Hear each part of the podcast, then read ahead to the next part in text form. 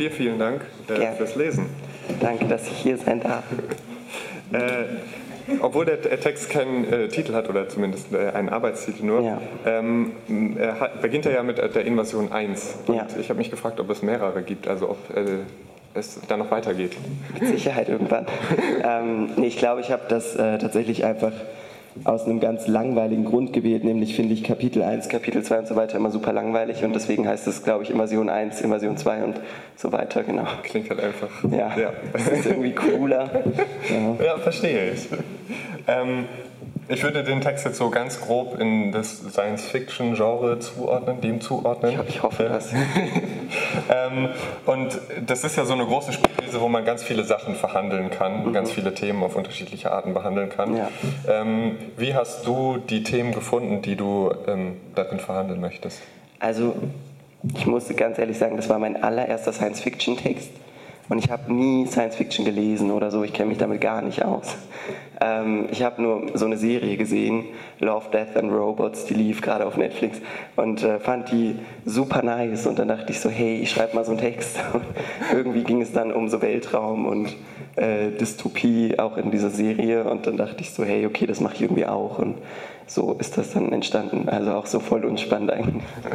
Aber also, nee, überhaupt, also ich, ich, finde das vollkommen legitim. Ähm, aber ähm, also, als du dann sozusagen dich angefangen hast, diesen Text zu schreiben, gab es dann so Sachen, wo du gemerkt hast, ah, das ist voll cool, das kann ich in diesem Genre machen, ähm, das kann ich auf eine Art behandeln, literarisch behandeln, die in einem realistischen Text gar nicht möglich wäre?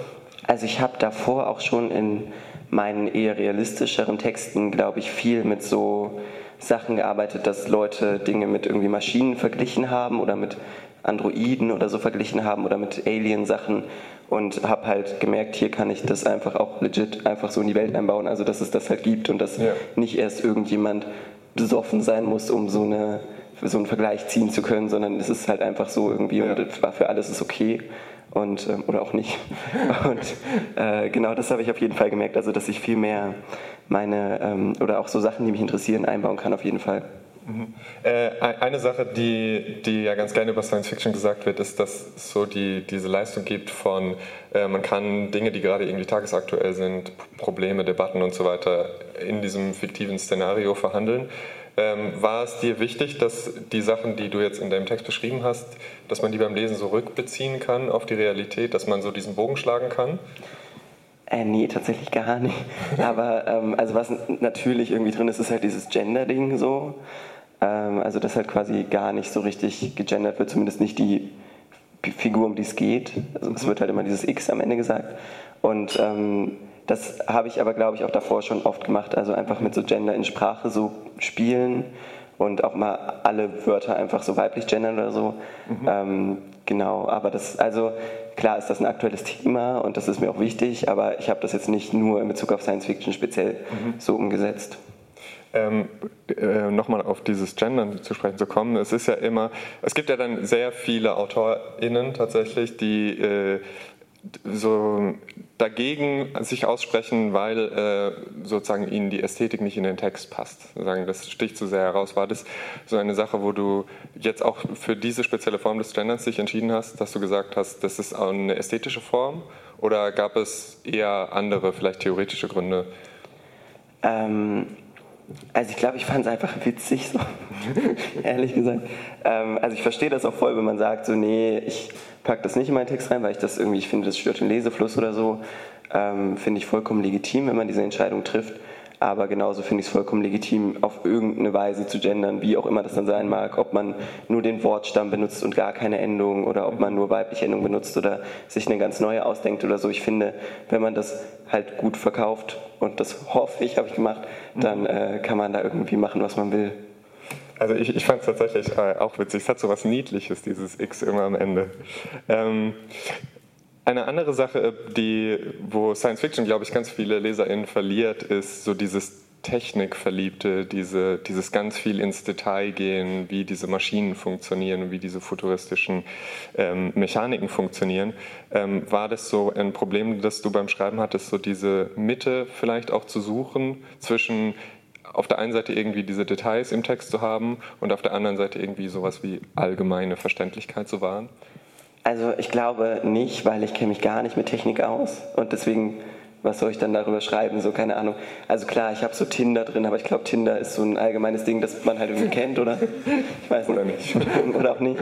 Ähm, oder so Reality-TV, so klar ist das auch irgendwie, also hat das was mit so Technik, also mit so Fernsehen zu tun, aber mhm. das, den Begriff kennt man ja, also man weiß ja, was das ist so. Ja. Und ähm, genau, ich habe also ich habe das Gefühl, dass ich nicht so krasse technische Begriffe drin hatte oder so, also so Navigationssystem, aber ich glaube, das kriegt man auch noch hin. ähm, Genau, und dadurch, dass ich halt selber gar nicht diese Expertise habe, glaube ich, habe ich gar nicht dieses Problem. Und ich habe auch gemerkt in meinen, also ich habe seitdem sehr viele so Science-Fiction-Szenen quasi geschrieben.